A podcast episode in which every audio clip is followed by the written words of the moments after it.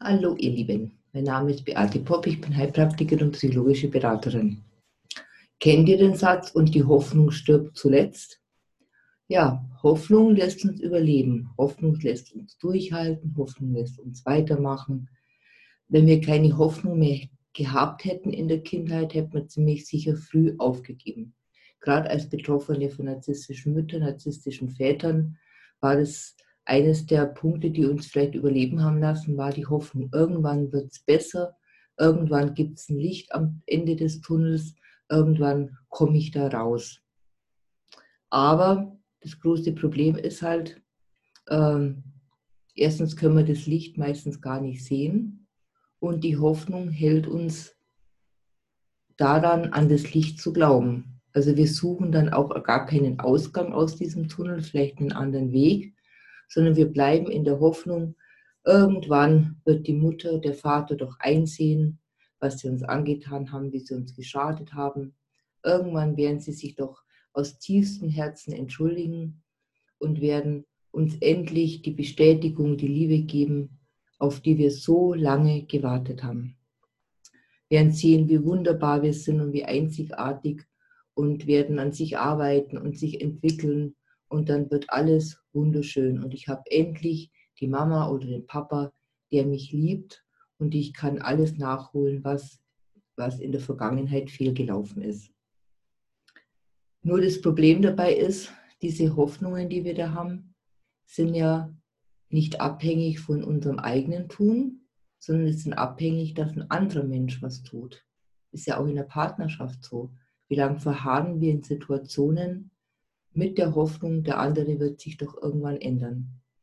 Aber wenn der andere nur redet und nichts tut, also wenn er keine konkreten Schritte unternimmt, was zu tun, sich vielleicht professionelle Hilfe zu suchen, wirklich zu reflektieren, nachzudenken, bei sich selber zu schauen, was ist sein Anteil, dann können wir uns eigentlich von dieser Hoffnung verabschieden, weil dass ein Wunder geschieht oder dass die Erleuchtung des anderen vom Himmel fällt, das ist relativ unwahrscheinlich.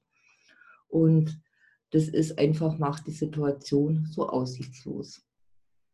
Und darum ist so wichtig, dass ihr wirklich hinschaut, unterscheidet, lohnt sich die Hoffnung ist der andere bereit, was zu tun? Ist er bereit, mit mir vielleicht in eine Therapie zu gehen?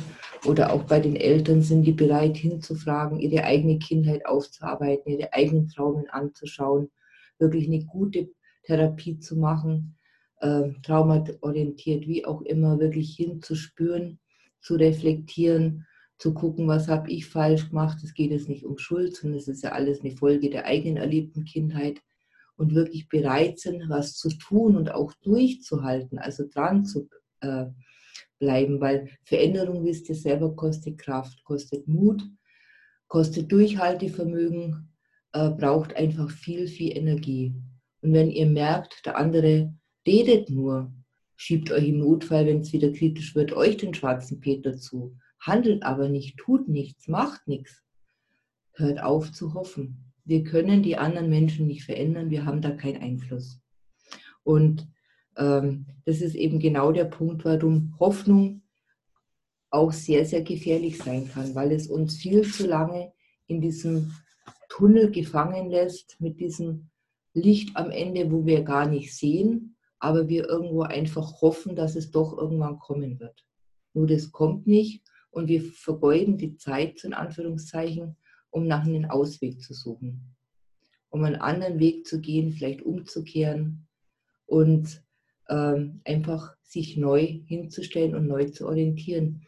Spürt einfach nach, wie lange seid ihr schon in der Hoffnung? Wie lange geht es schon, sei es in einer Beziehung zu den Eltern oder in Beziehung zum Partner? Ähm, hat sich jemals irgendwas geändert? Bleibt es konstant vor allem in der Veränderung? Macht der Andi konstant weiter? Weil ihr könnt natürlich selber ganz, ganz viel tun. Und man kann sagen, ja, mit viel Liebe, äh, ja, aber da reicht auch oft die Liebe nicht aus, weil ihr geht im Endeffekt dabei zugrunde. Ähm, da könnt ihr lieben, was ihr wollt. Ihr kommt immer mehr in den Sumpf rein, ihr kommt in die Erstarrung, seid selber nicht mehr handlungsfähig. Also drum überlebt, legt euch wirklich, wo lohnt es sich zu hoffen, wo habt ihr selber die Möglichkeit, was zu verändern, was zu gestalten und hofft dann nicht an der falschen Stelle.